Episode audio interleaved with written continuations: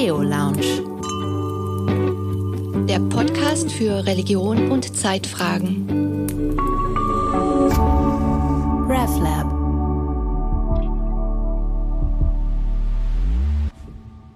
Wie stellen Medien Religion dar? Und wie stellen sich Religionen in den Medien selber dar? Und wie wirkt das Bild, das in den Medien dargestellt wird, wiederum zurück auf religiöse Gemeinschaften? Das ist heute das Thema der Theo Lounge, der ersten nach der Sommerpause. Und zu Gast im Studio ist äh, Marie-Therese Meder. Sie ist ähm, Religionswissenschaftlerin und Medienwissenschaftlerin und ich bin Johanna Di Blasi aus dem RefLab. Schön, dass Sie da sind. Danke. Marie-Therese Meder lehrt am Zentrum für Religion, Wirtschaft und Politik der Universität Zürich und auch an den, sie hat auch Lehraufträge an den Hochschulen Bern und Chur und ist Privatdozentin an der Ludwig-Maximilian-Universität in München. Und ihre Biografie äh, weist noch eine Besonderheit auf. Sie waren zunächst an einer Schauspielschule, haben eine Schauspielausbildung mhm. und äh, das auch praktiziert, glaube mhm. ich. Mhm. Genau, ja, das stimmt. Sozusagen, das ist mein erstes Berufsleben gewesen. Ich habe auf dem, weiß nicht, auf dem zweiten Bildungsweg relativ spät, was auch immer spät heißt, angefangen zu studieren, ja. Als es mir dann ganz langweilig wurde im Theater oder ich gedacht habe oder ich das Bedürfnis gespürt habe, mehr zu reflektieren, ähm, auch mich mit Theorien zu beschäftigen.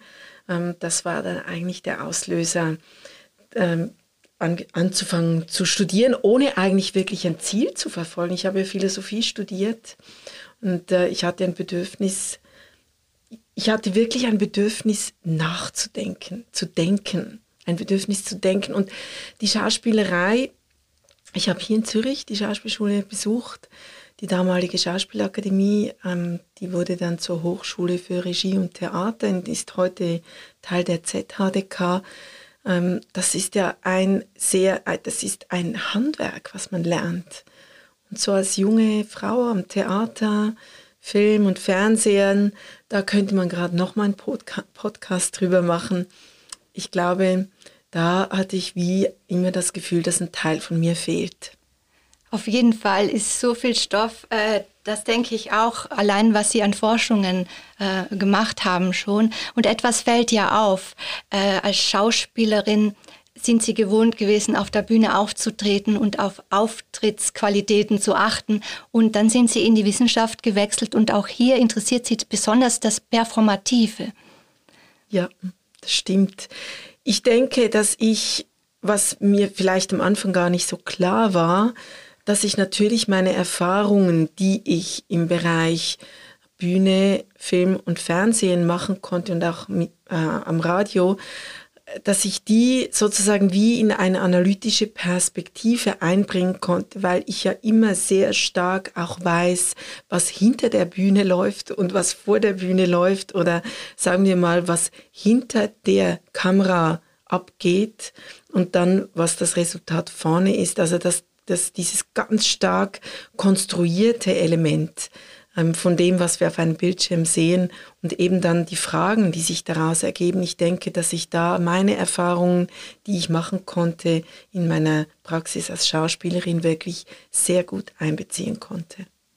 Wir erleben ja, dass mit der Digitalisierung und verstärkt nochmal mit Corona sehr viele Berufs Berufe heute selber gefordert sind, sich zu präsentieren, sich darzustellen, Narrative zu konstruieren.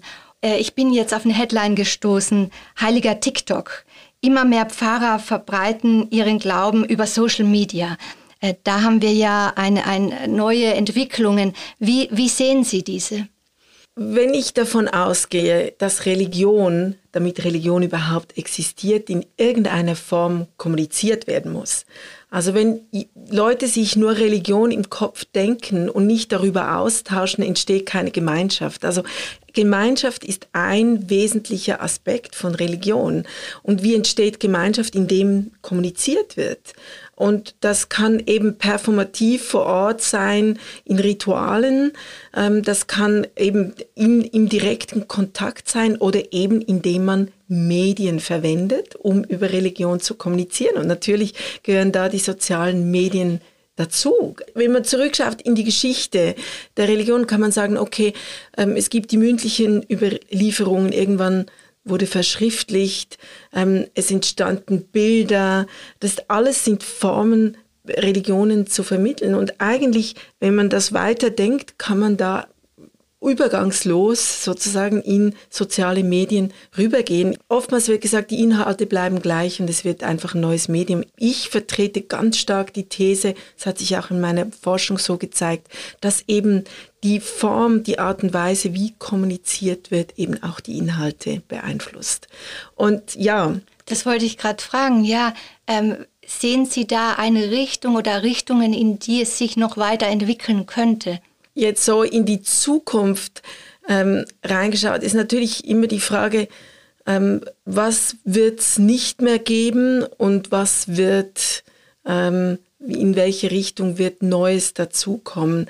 Was natürlich die, also soziale Medien ganz stark dafür gesorgt haben, dass jeder und jede von uns sich beteiligen kann an diesem Diskurs auf sehr einfache Art und Weise. Das ist sicher, dass sozusagen die Autorität von einer Kirche mit sozialen Medien in, in herausgefordert wird, sagen wir es so. Ähm, es ist sehr einfach, ähm, eigene Followers zu bilden, sozusagen eine eigene Online-Gemeinde. Aber was ich sagen muss, ähm, klar, es gibt eine Online-Gemeinde, die rein virtuell ähm, stattfinden kann. Da gibt es ja auch Diskussionen, Austausch unter den Leuten. Aber ich denke, ein Aspekt von Religion, dass man sich eben vor Ort an einem Ort trifft und sozusagen in unserem, mit unseren Körpern anwesend ist, ich denke, das wird sich nicht komplett ersetzen lassen durch soziale Medien. Also ich denke, es wird dieses Online-Offline-Verhältnis, ähm, das wird sich definitiv verändern. Und man spricht ja immer von, de, von dem zweiten digitalen Ich. Ähm, ich bin da nicht so sicher. Ich bin da nicht so sicher was im Zusammenhang ist, Was ist da gemeint? Das, das zweite digital, dass ich sozusagen mir eine, Ex, eine Existenz schaffen kann, die komplett nur im digitalen Raum existiert. Mit einem anderen Namen, Geschlecht ist frei zu wählen. Ein Avatar sozusagen. Also ja, ein mhm. Avatar. Und das entsteht natürlich in dem Moment, also ich, ich habe ja Persönlichkeit, eine Persönlichkeit, mit der ich online tätig bin. Und da wähle ich ganz bestimmte Dinge aus, die ich dort auch zur Verfügung stelle, ähm, bis hin zu bestimmten Fotografien, die ich von mir veröffentliche und andere nicht. Und wenn ich jetzt so vor Ihnen sitze mit meinem ganzen Körper, gibt es gewisse Dinge natürlich, die ich immer noch verstecken kann, was ich Ihnen erzähle, aber mein Körper, der ist da. Ich rieche ähm, auch Ihr Parfum, das ja, sehr gut riecht. Dankeschön. Dankeschön. Aber nochmal ja. zurück zu der interessanten Fragestellung. Wenn man beispielsweise die Geschichte der Reformation anschaut, da spielt ja auch im, im Kern eine Medienrevolution mhm. eine wichtige Rolle. Der Buchdruck. Mhm. Ähm, wie, wie würden Sie sagen, wie die neuen Medien auf Inhalte abfärben oder die mit beeinflussen? Also eben, eben das, was ich schon angetönt habe, ist sicher, dass die neuen, also wenn man jetzt von äh, sozialen Medien oder äh, das Internet, wenn Sie das auch nehmen wollen. Sagen wir mal, beim Internet eine Webpage kann man ja immer noch sehr offiziell dann von einer Institution, äh, kann es ja dann so ein Copyright unten geben, wo man genau weiß, wer hinter einer Homepage steckt. Und dann haben wir aber diese ganzen Mitglieder von religiösen Gemeinschaften, die natürlich alle ihre eigenen Accounts haben, die dann plötzlich sozusagen in einer Grassroot, nenne ich das, also sozusagen von unten ihre eigenen Perspektiven auf Religion verbreiten können, ohne dass eine Kirche, eine Gemeinschaft das 100% kontrollieren kann. Und ich glaube, da äh, die, äh, das Autoritätsverständnis, das mussten die Kirchen anpassen. mit den sozialen Medien vor allen Dingen, also mit Facebook, mit Instagram, Instagram zum Beispiel, dass da eben plötzlich noch andere Meinungen von ihren Mitgliedern mit reinkommen können und verbreitet werden können. Und dass da plötzlich diese Gemeinschaft anders, im, sagen wir mal, zu führen oder den Kontakt mit dieser Gemeinschaft ähm, anders ausfällt, die Interaktion. Ich glaube, da braucht es vor allem von den Institutionen, von den großen Institutionen, die bis anhin gewöhnt waren, dass da sozusagen eine Top-Down-Informationspolitik stattgefunden hat, dass die eben nicht mehr so funktioniert. Das ist das eine. Ein anderer Aspekt, den ich auch ähm, in meinem Buch herausarbeite, ist. Ja, dann, dann erwähnen wir gleich das Buch, ah, damit ah, die okay. Zuhörer wissen, Sie haben eine fantastische religionswissenschaftliche Studie als Buch vorgelegt, Mormon Lifestyle. Da haben Sie sich also diese spezielle Religionsgruppe angeschaut, die ja jetzt, würde ich mal sagen, eher autoritär äh, zumindest mhm. rüberkommt. Ähm, ja, ist sie bestimmt. Ich würde gerne nachher noch drauf kommen. Vielleicht gerade, ich kann beim Lifestyle kann ich ein, also Sie fragten ja, was die neuen Medien, was das denn eigentlich verändert in Bezug auf Religion. Ähm, und was sicher der Fall ist in der heutigen Zeit, ist, dass wir, wir haben, Religion hat sozusagen den Ausnahmestatus verloren, weil wir sind eine, neben, nebst, dem sind, nebst dem, dass wir eine Leistungsgesellschaft sind, sind wir auch eine Freizeitgesellschaft. Und wir haben ein Freizeit, ein riesiges Freizeitangebot, mit dem sozusagen kirchliche Institutionen in einer gewissen Weise auch konkurrenzieren, weil also wir, haben, wir arbeiten und dann haben wir eine gewisse Zeit eben frei, wo wir nicht arbeiten müssen. Dann was machen wir in dieser Zeit? Ähm, welchem Club schließen wir uns an? Wohin gehen wir? Gehen wir ähm, trainieren in irgendeinem einem ähm, Fitnessclub oder gehen wir ins Kino ähm, oder machen wir einen Yogakurs oder was auch immer und dann kommt noch die Kirche. Ja, das also, ist auf einer Ebene sozusagen ja, angesiedelt. Eben, alles auf einer Ebene und wird natürlich alles im Internet, über das Internet auch beworben sozusagen. Auch die Kirchen werben über das Internet. Und dann muss man irgendwie als, als User ähm, oder eben als Konsumentin muss man dann entscheiden, was, womit verbringt man jetzt seine Zeit, oder? Ja.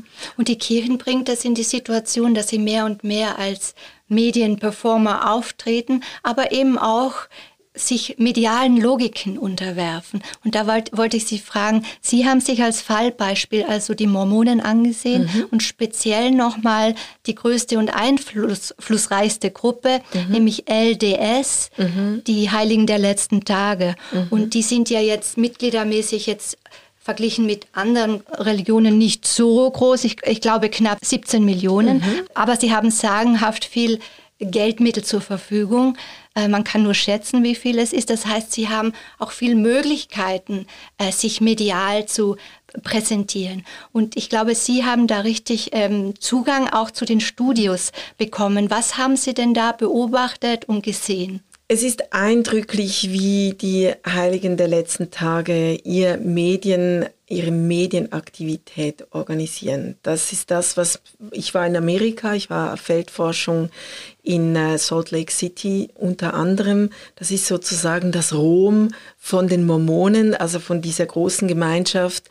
Dort wird alles sehr zentral organisiert und ich denke, was man bei den Mormonen sehen kann, ist, dass sie wie sie mit eben mit neuen Medien umgehen und wie das eine Kirche erfolgreich machen kann. Ich meine, 17 Millionen denkt man, ja, es ist wenig, aber trotz allem, wenn man es dann natürlich mit den großen Gemeinschaften, mit, den, äh, mit dem Christentum vergleicht, sind es wenig. Sie sehen sich selber aber zum Beispiel auch als Christen. Also muss man ja, ein bisschen schauen, was für eine. Das sieht das evangelische Sek also Sektenlexikon anders.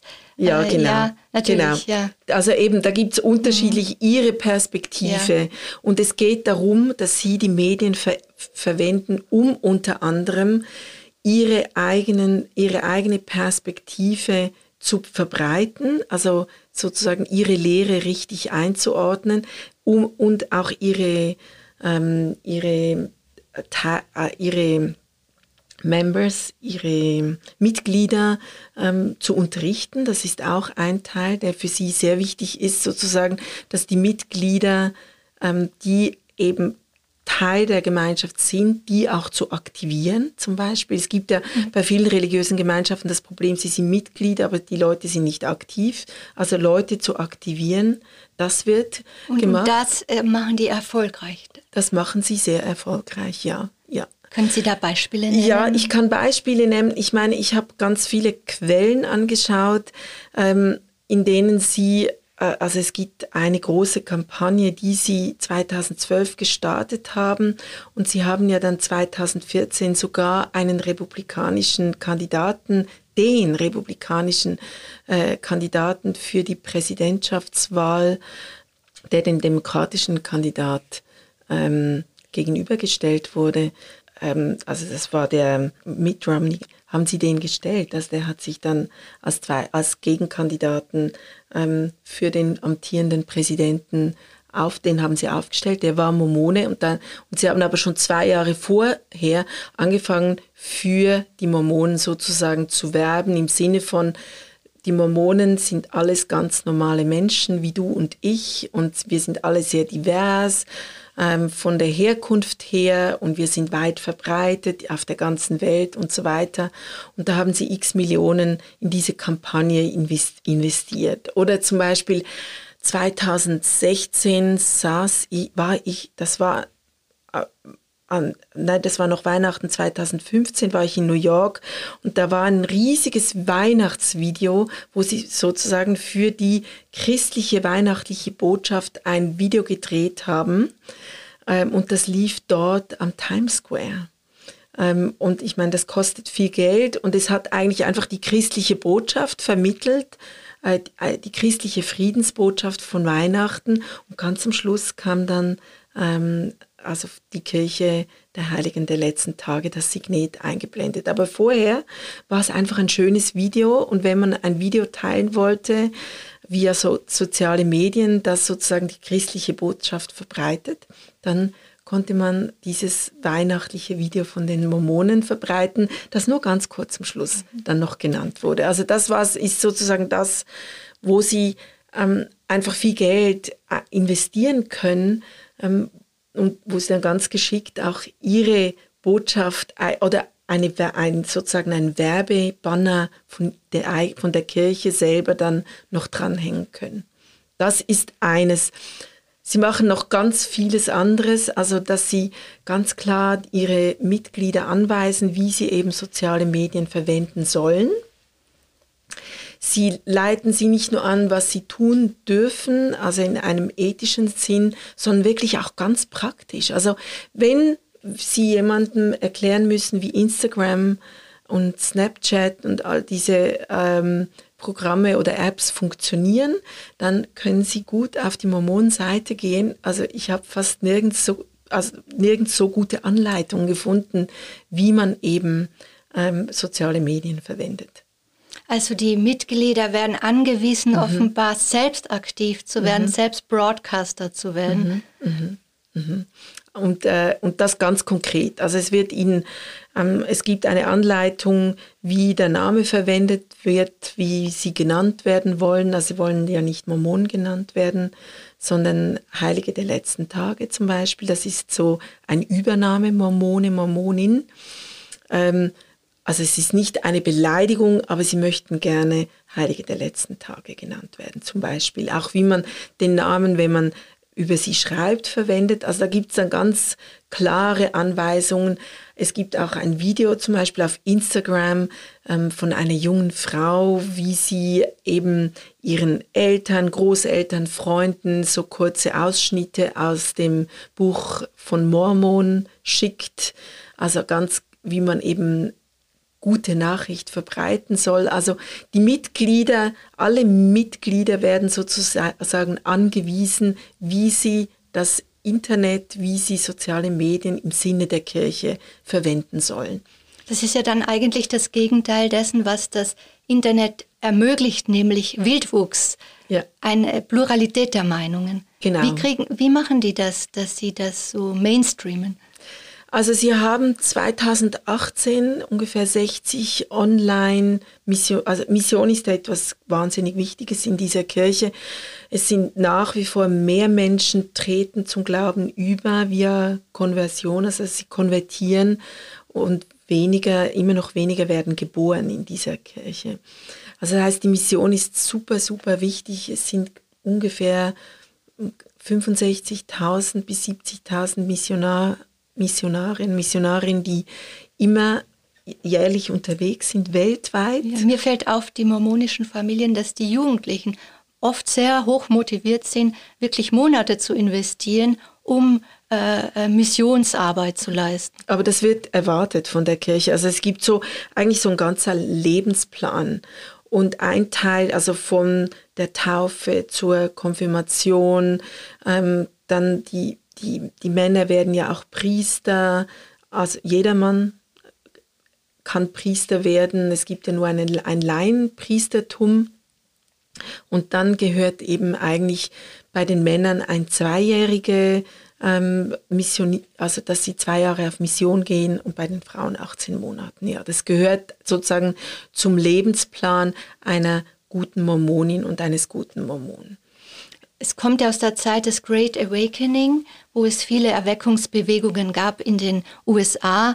Ende des 18., Anfang mhm. des 19. Jahrhunderts mhm. war das ja. Mich hat immer gewundert, wieso diese so auf Amerika konzentrierte Religion dann auch auch, äh, auch für, für Leute außerhalb attraktiv sein kann, weil die erzählen ja praktisch die heilige Geschichte in, in ihrer eigenen Weise, aber auf Amerika zentriert. Also die Urväter, die waren dann in Amerika und Jesus ist nach der Auferstehung nach, auch dorthin gekommen, hat, ist den Menschen erschienen und das Gottes heilige Volk ist dann sozusagen in ihrer Wahrnehmung heute in den USA.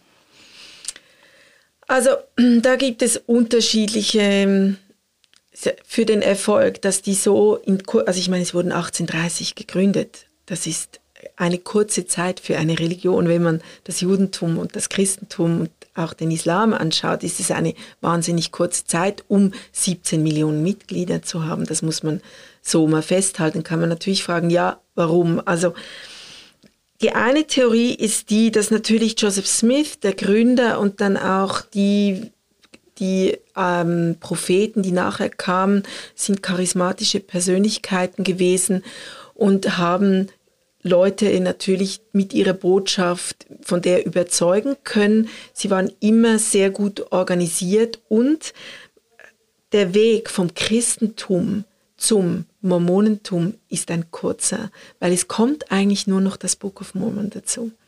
Also da kann man irgendwie sagen, dass da da gibt es auch Theorien dazu. Also es gibt äh, sozusagen das religiöse Kapital, das ein Mensch besitzt, also ein Wissen um Religion. Wenn man das komplett alles wechseln muss, ist die Wahrscheinlichkeit kleiner, dass jemand zu einer anderen religiösen Bewegung wechselt, als wenn sie nur, wenn sie alles behalten können. Sie können ja das Alte Testament, das Neue Testament wird behalten. Sie glauben an Jesus, es kommt nur noch dieses Book of Mormon dazu. Und dieses ist sozusagen dann ihre, ist sozusagen ihre Erneuerung oder ihr, das, was sie noch dazu bringen zum Christentum.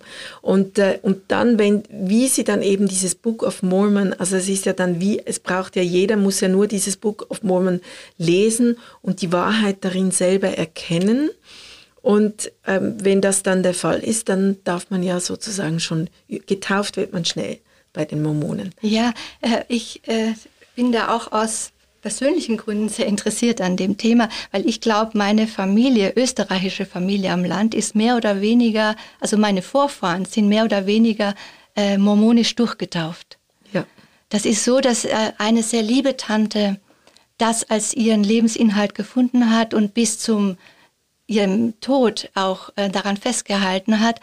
Und sie hat Ahnenforschung betrieben und ihre Geschwister haben ein bisschen den Kopf geschüttelt, aber haben ihr die, wollten ihr die Freude nicht nehmen. Nur der Dorfpfarrer, irgendwann, ein paar Sommer hat er sie forschen lassen, irgendwann hat er da den Riegel vorgeschoben und gesagt, nein, das möchte eigentlich jetzt doch nicht, dass, dass da mormonisch nachgetauft wird. Also es wird ja, werden ja auch Tote getauft bei den Mormonen. Es gibt ja die Totentafel. Ja, in dem Fall sind das lauter Vorfahren, also soweit man eine Bauernfamilie zurückverfolgen kann. Okay. Ja, also von der, also von das andere ist natürlich eben, man kann drüber, äh, sich darüber streiten, ob man wirklich tote Menschen noch umtaufen sollte, ob das ethisch äh, korrekt ist. Aber das andere ist natürlich, dass sie, was Familienforschung angeht, so Stammbäume zu verfolgen, gibt ja ganze diese ähm, die haben riesige Archive, man kann sich da auch selber einloggen, dass man da wirklich die Vorfahren, also gerade für Menschen, die in Amerika leben, ihre Vorfahren zurückverfolgen können, wo sie herkommen in Europa. Und da verfügen die Mormonen wirklich über zentrale, wertvolle und äh, wichtige Archive über was Familienforschung angeht. Also die heißen auch äh, Familienforschungszentren. Also da gibt's das gibt's dann eben online jetzt, ist natürlich alles digitalisiert und früher konnte man aber in diese Zentren gehen und nachgucken, wo denn die eigene Familie herkommt. Und wir könnten jetzt gucken, haben wir, äh, habe ich Familie, die nach Amerika ausgewandert sind oder wo auch immer. Aber das machen sie natürlich auch unter anderem wegen der Totentafel. Und das ist natürlich auch digitalisiert jetzt. Also das, da profitieren sie natürlich auch weiterhin davor. Also das, das, ich würde sagen, die Mormonen sind von dem her, nutzen sie jetzt einerseits für die Mission, eben Online-Mission, also da sitzen ähm, in 60, an 60 Orten junge Missionarinnen und Missionare vom Computer und chatten mit Leuten, die Fragen haben, die Lebensfragen haben. Und ich meine, man muss schon sagen, sitzen mit Corona noch mehr Leute vom Bildschirm. Ähm, man sitzt nicht immer nur glücklich vom Bildschirm und dann gibt man die irgendeine Frage ein, warum ist das Leben so traurig? Und irgendwann kommt man dann über Google tatsächlich zu den Mormonen und plötzlich antwortet einem jemand. Und die sind ja auch ausgebildet. Und plötzlich hört jemand zu. Ähm, und ich kann mir gut vorstellen, dass in solchen Situationen, gerade weil die Missionare wirklich, ähm, ich würde sagen, die werden äh, wirklich sehr genau ausgebildet, was sie, wie sie missionieren sollen und wie Mission auch funktioniert. Und die hören ja auch zu. Ähm, die kommen zu einem auch dann nach Hause äh, und, und, und geben einem Unterstützung in den in Lebenslagen ähm, und sind sympathische junge Menschen. Die sind ja alle höfliche, freundliche, die helfen dann manchmal auch, sagen, haben sie was zu tun im Haus? Kann ich ihnen helfen beim Fensterputzen oder und so weiter? Sind, sind ja nicht abstoßende Menschen, wo man denkt, die wollen einem jetzt das Geld so, also oder den Haushalt auf, ausräumen. Dass man dann vielleicht, wenn man ein bisschen einsam ist oder nach Antworten sucht im Leben, ist man dann sehr vielleicht auch offen, plötzlich so jemanden reinzulassen. Die Social-Media-Aktivitäten sind die eine Sache und das andere sind aber auch, dass sehr viel produziert wird an ähm, Werbung, an ähm, Kleinfilmen für also wenige Minuten lang auf, für YouTube ähm, auch Reality-TV-Serien. Mhm, mhm, da haben sie sich eine unter anderem näher angeschaut, ähm, und zwar Sister Wives. Können ja. Sie dazu was sagen? Vielleicht muss ich da wie vorneweg noch sagen, ähm, es gibt, ich, ich habe wie zwei Seiten untersucht, weil ich so, meine Forschung hat ergeben, dass Zuschauende bis zu einem gewissen Grad sehr wenig unterscheiden, woher ein Produkt kommt. Das heißt, es geht um Mormonen, ähm, dann wird sozusagen das, was man sieht, nicht hinter, weiter hinterfragt, nämlich wer das genau produziert hat. Ähm, und so, und das ist das Spannende auch an, einem, an, an diesen medialen Diskursen, ist eben, dass das, wo, was von den Mormonen selber produziert wird, wo sie sozusagen ihr, an ihrem Image arbeiten, in einer Weise konkurrenziert wird von, Pro, von Produktionen, die eben nicht von den Mormonen produziert sind und eine ganz andere Perspektive auf das Mormonentum haben. Aber wenn wir eben den, den Bildschirm einschalten, dann haben wir alles auf dem gleichen Bildschirm. Und wenn man dann wirklich anfangen will zu unterscheiden, muss man anfangen zu, muss man eben recherchieren, um zu verstehen, was kommt jetzt wirklich aus dieser Kirche? Wo stehen, zu welcher Gemeinschaft gehören jetzt genau diese Mormonen, die hier gezeigt werden? Es gibt ja dann noch verschiedene Gemeinschaften und gerade ähm, Fernsehsender, die eben Reality-Shows produzieren, zeigen eben oftmals von diesen fundamentalen Gruppierungen, ähm, Familien oder Dokumentarfilme und nicht von dieser Hauptkirche. Also die Hauptkirche arbeitet eigentlich die ganze Zeit gegen ein Bild der Medien an, das, das eben ja nicht von ihnen kontrolliert werden kann. Und die sozusagen die kommerziellen Medien, die produzieren natürlich Geschichten über Mormonen, die auch gerne gesehen werden. Ja. Das ist aber nicht das, was die Mormonenkirche dann gerne ähm, hat oder das eben nicht dem Bild der Mormonenkirche entspricht und da eben Sister Wives. Ja, aber die der Medienlogik entsprechen und in dem Fall auch dem Aufmerksamkeitsheischenden ja. Polygamie. Äh, das triggert natürlich ein Publikum. Ja, und darum ja. geht es in dieser Reality-TV-Show. Genau. Und genau, in dieser Reality-Show, die übrigens noch, also die Fans warten immer noch jetzt auf die jetzt mittlerweile in der 19. Staffel, also ich habe alle Staffeln gesehen und, äh, und es gibt ja dann immer, so Reality-Shows haben ja immer auch einen bestimmten Sog, das ist ein Mann mit drei Frauen und ähm, mit, es sind, glaube ich, 19 Kinder, drei davon adoptiert und mittlerweile auch drei Großkinder gehören zu dieser Familie dazu. Und auf Deutsch, glaube ich, alle meine Frauen. Genau, das ist von TLC, der ähm, bezeichneterweise ist ein amerikanischer Sender, der aber ein Ableger in Deutschland, also in deutscher Sprache hat. Die deutsche ähm, Sprachgemeinschaft hat ja ein relativ großes Zuschauerinnenvolumen. Also von dem her lohnt es sich jetzt für einen amerikanischen Sender wenn nach Europa weiter expandieren, dann den deutschsprachigen Raum halt mit Deutschland, Österreich und der Schweiz. Ergibt, ergibt sich dann ein relativ großer Raum. Die haben diesen TLC, gibt es ja eben im deutschsprachigen Raum, der heißt The Learning Channel und die produzieren nur Reality Show.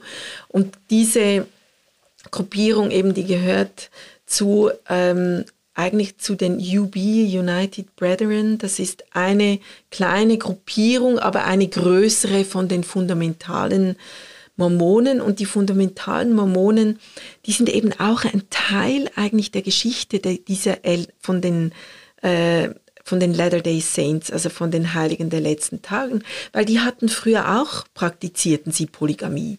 Die haben sich aber von der Polygamie abgekehrt als sie Teil der Union wurden, also Teil der Vereinigten Staaten. Also Utah, wo sie sich niederlassen durften, wurde Teil der Vereinigten Staaten und sie mussten unter anderem die Polygamie aufgeben. Das war um 1890 rum und äh, das Frauenstimmrecht mussten sie aufgeben. Und die Polygamie konnten sie ja nicht von heute auf morgen aufgeben. Und das Spannende ist, wenn jetzt heute diese kleinen Gruppierungen, die jetzt immer mehr, die natürlich mit den Medien ein Coming-out hatten und sich verstärkt sahen, indem das Amerika dann die ähm, gleichgeschlechtliche Ehe in der Konstitution verankert hat, haben sie gesagt, okay, gleichgeschlechtliche Ehe. Wir haben die Viel-Ehe, also die äh, Polygynie eigentlich, es ist ja immer nur ein Mann und mehrere Frauen. Das soll auch, wir möchten, dass wir äh, unsere Lebensform auch legalisiert wird. Das ist natürlich nochmal so ein, ein Booster gewesen, jetzt auch für diese Gruppierung da, ähm, sich öffentlich zu, also sich zu outen für ihren Lebensstil, weil die wirklich nach wie vor in gewissen Staaten ähm, auch also, ähm, nicht nur gesellschaftlich geächtet werden, sondern eben auch mit ganz klaren, also legalen Konsequenzen, dass sie an, angeklagt werden oder sogar ähm, verurteilt werden wegen ihres Lebensstils. Also was Sie sagen, Sie heiraten die erste Frau und die anderen Frauen sind eigentlich dann, Sie nennen das spirituelle Frauen. Ähm, aber das Problem ist natürlich, dass die überhaupt keinen Status, keinen legalen Status haben. Also für diese Frauen ist, wenn es Probleme gibt, sie können sich gar nicht scheiden lassen, weil sie nie verheiratet waren. Sie haben wenig Rechte. Ähm, die ihnen jetzt auch von den Sozialleistungen zum Beispiel, ähm, also so sozialversicherungstechnisch zustehen würden. Das ist ein Problem, aber die hatte einen riesigen Erfolg, diese Serie, weil das natürlich, weil die leben sozusagen wie wir, die haben jetzt nicht irgendwelche Präriekleider an, so wie wir es kennen von anderen fundamentalen Gruppierungen. Natürlich sind sie immer schön zugeknöpft, also keine großen Ausschnitte, immer schön eher längere Ärmel, aber sonst moderne Kleidung, ein modernes Leben. Ähm, die drei Frauen teilen sich die Kindererziehung. Ähm, der Mann ist manchmal mehr gestresst als was anderes. Die Frauen haben relativ aus meinem, so wie ich das in der Analyse dieser vielen Folgen gesehen habe, haben relativ viel zu sagen. Sie haben eine Frau, die arbeitet Vollzeit, die, die, also ihre Schwestern, also Sister Wives, die auf Deutsch will man sagen, meine Schwesterfrau oder ihre Schwestern ähm, schauen dann auf ihre Kinder, also ihre fünf Kinder wurden von einer anderen Ehefrau auf, also hauptsächlich betreut. Dann gibt es eine, die hat ihr eigenes Business und eine, die arbeitet Teilzeit. Also weil die Familien müssen ja irgendwie gucken, dass dieses Geld reinkommt. Und was ich ähm, beeindruckend finde, ist, dass sie eigentlich ein gemeinsames Familienbudget haben. Und das haben früher die Mormon, das Mormontum hat das auch, also die frühen Mormonen, die eben noch polygam gelebt haben, diesen Kommunaritis, Communarism, also diese, dass sie das geteilt haben, das gemeinsame Geld. Es kommt alles auf ein Konto ähm, und dann, also wie in einer Kommune, dann wird einfach das gesagt, okay, was brauchen wir? Wir brauchen ein Auto, wird ein Auto gekauft, wir brauchen ein größeres Haus, dann schaut man sich für ein größeres Haus um. Also man besitzt eigentlich nicht das eigene Geld in dem Sinne, sondern die Familie funktioni funktioniert wie eine Kommune. Und das ist eigentlich, finde ich, schon sehr fortschrittlich. Sie haben sich auch feministische Perspektiven angeschaut ja. auf dieses Phänomen. Können Sie dazu was sagen? Ja, ähm, also die, die Perspektive ist vielleicht die, man denkt, oh Gott, ein Mann darf drei Frauen haben und hat natürlich diese sexuelle Komponente im Auge. Wenn man es jetzt aber ein bisschen anschaut, dass Familie ja auch super viel Organisation bedeutet und ähm, wenn man sagt, okay, man hat drei Frauen, um den Alltag zwischen Beruf und Arbeit und Haushalt zu organisieren, ähm, dann kriegt man natürlich als Frau plötzlich mehr Wahlmöglichkeiten, die man als Frau alleine mit zwei Kindern und einem Mann ähm, nicht hat. Und von dem her, dass die Frauen dann plötzlich anfangen, sich eben Haushalt und Beruf und Kindererziehung zu teilen, ergibt es natürlich auch mehr Freiheiten von dem her und mehr Bestimmungsmöglichkeiten.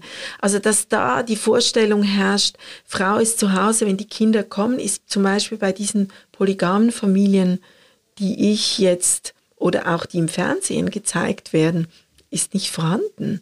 Währenddem bei den LDS natürlich ähm, noch ein sehr starkes Bild von das Ziel jeder Frau, das ist zwar auch bei den polygamen Mormonen so, Kinder kriegen. Das ist einmal das ist die Aufgabe einer Frau.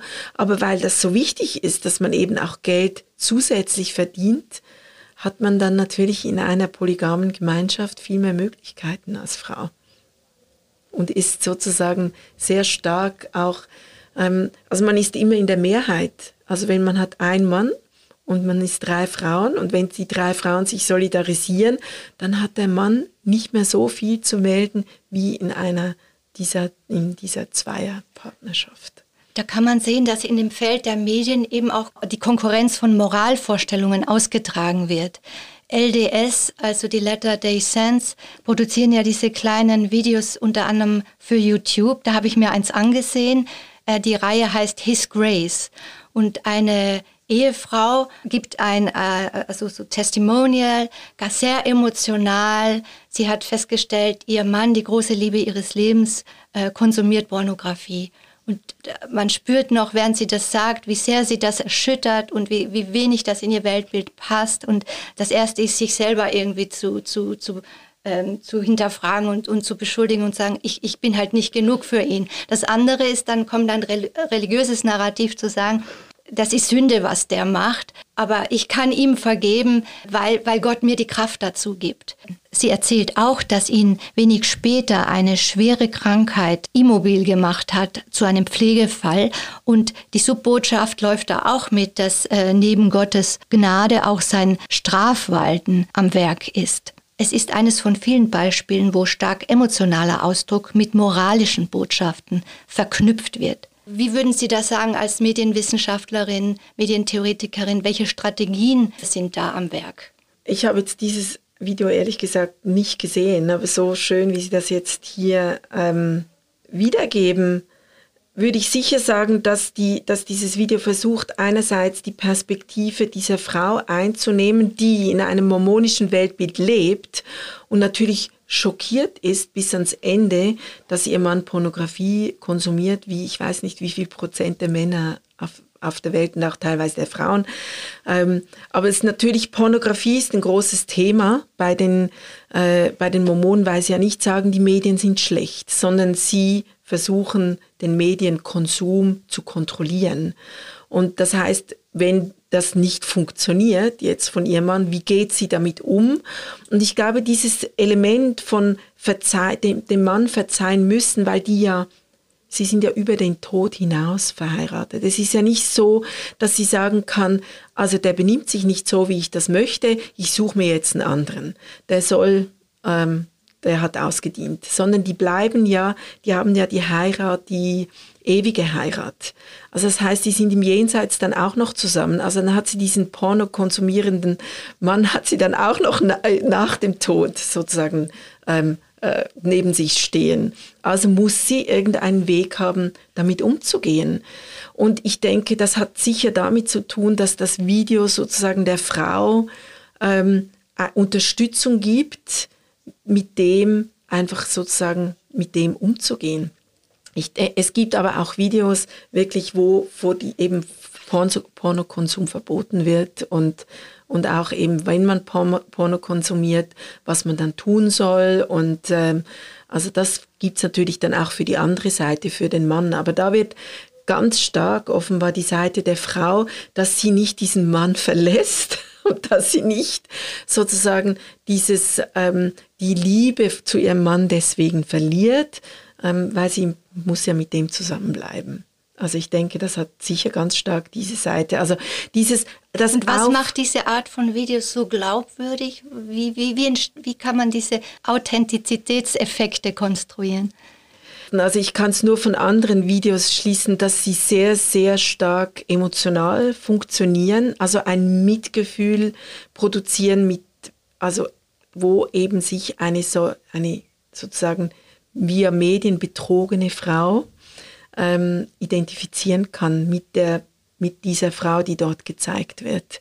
Und sozusagen auch, dass sie nicht alleine ist mit dem, das ist, glaube ich, ein, ein wichtiges Element ähm, und sehr stark halt emotionale Unterstützung. Und es gibt natürlich dann in einem nächsten Schritt würde sehr wahrscheinlich diese Frau zum örtlichen Bischof gehen und bei dem Rat suchen, es gibt ja da viele Stellen, wo man hingehen kann und, und solche Probleme dann auch besprechen könnte. Aber ich denke, das Mitgefühl für eine solche Frau und meistens sind sie super emotional gedreht. Also Emotionen spielen eine wahnsinnige große Rolle. Also nicht irgendwelche Fakten, sondern eben ein, ein Mitgefühl, wo eben mit dem sich die, diese, eine Frau, die das Gleiche erlebt wie die Frau auf dem Bildschirm, identifizieren kann, würde ich jetzt mal sagen. Das ist das. Ähm, und, äh, und dass man nicht alleine steht, sozusagen. Das machen sie ja eben auch zum Beispiel mit Homosexuellen. Also die, da gibt es ja auch eine ganze ja, Reihe von. Das ist auch ein großes Tabu, also das wird auch als Sünde ja, sozusagen ja natürlich, natürlich. Mhm. Aber man darf, äh, mittlerweile gibt es die, ähm, die Policy, dass sie sagen, ähm, es ist okay, wenn man homosexuell, homosexuelle Gefühle hat. Also die sagen immer Same-Sex Attraction. Also für schwul und lesbisch Same-Sex Attraction. Und spannend ist, früher gab es eine Homepage, die haben sie weggenommen, aber erst kürzlich, die hieß Mormon and, Mormons and Gays. Und dort hat es Videos von schwulen Ehemännern, die mit ihren Frauen gezeigt werden und über ihre, ihr schweres Schicksal, dass sie ihm, mit dem sie täglich kämpfen, aber überwinden ähm, und auch ihre Kinder, die haben Kinder gezeugt mit dieser Frau.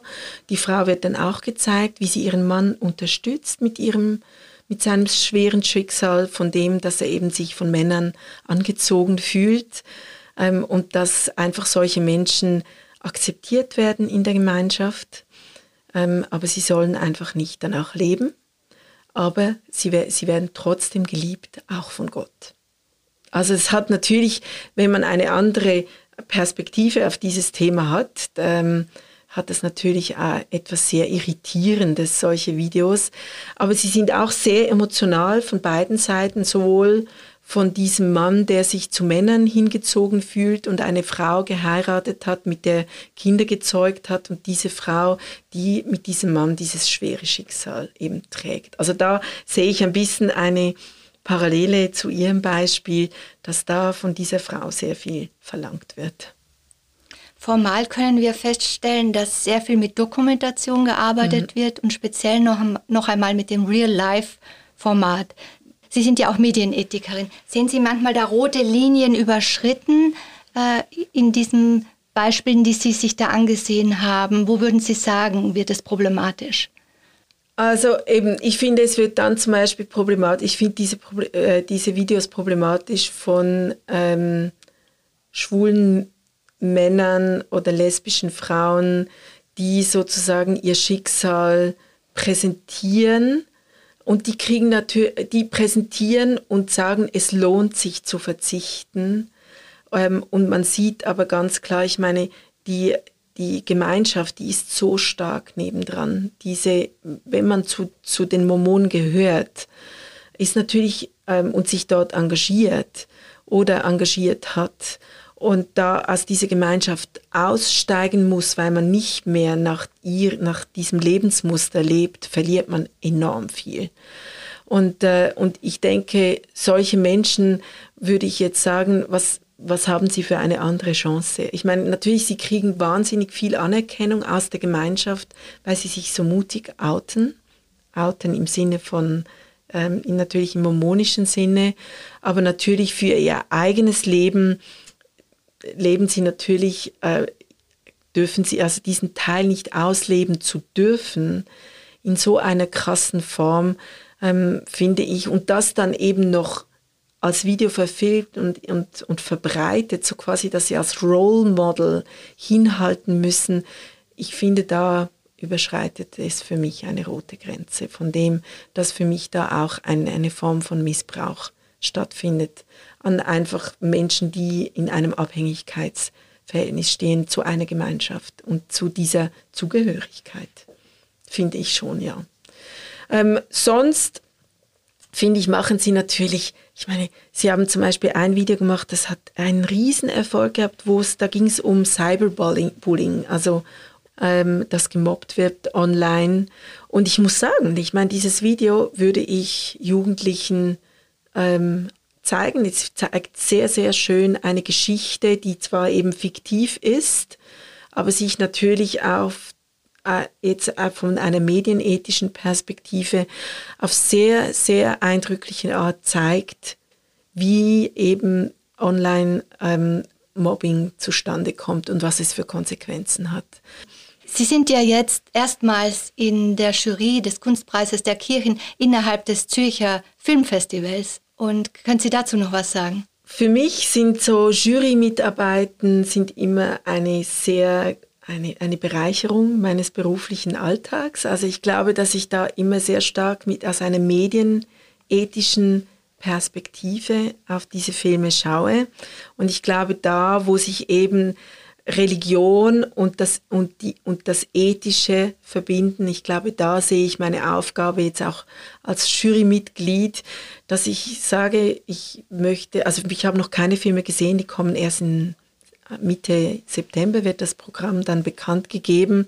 Aber das ist auch schön, mit den Kolleginnen und Kollegen der Jury dann darüber auszutauschen, was haben eigentlich Filme einer Gesellschaft mitzuteilen über das Menschsein. Und es geht ja darum, dass wir ein würdevolles Menschsein ermöglichen möchten in einer Gesellschaft und das für alle, die in dieser Gesellschaft ähm, sich bewegen. Und wenn Filme dazu beitragen können, ähm, dann würde ich sagen, und das natürlich in einer filmischen oder sagen wir künstlerischen herausfordernden Perspektive, was ja eben Filme machen können, wo man plötzlich einen Blick auf etwas wirft, in eine, äh, das, in dem einem eine Perspektive ermöglicht wird, die man ja selber gar nicht haben könnte, weil ich nur immer aus meinen eigenen aus meinem eigenen Auge schauen kann und plötzlich im Film schaut jemand mit seinen Augen und zeigt mir seinen Blick auf die Welt. Und ich denke, da hat eine Kirchenjury sicher was beizutragen an einem solchen Festival. Frau Meder, vielen Dank für dieses schöne Schlusswort. Und ich darf unsere ZuhörerInnen zur nächsten Theo-Lounge einladen. Der Theologe und Literaturwissenschaftler Andreas Mautz stellt das faszinierende Wörterarchiv des Poeten Kurt Marti vor, der vor 100 Jahren geboren wurde. Wir nehmen den Podcast im Hirschli auf und wer von euch dabei sein äh, möchte, sollte nicht zögern, sich anzumelden. Näheres findet ihr in der RefLab Agenda. Bis zum nächsten Mal bei der Theo Lounge. RefLab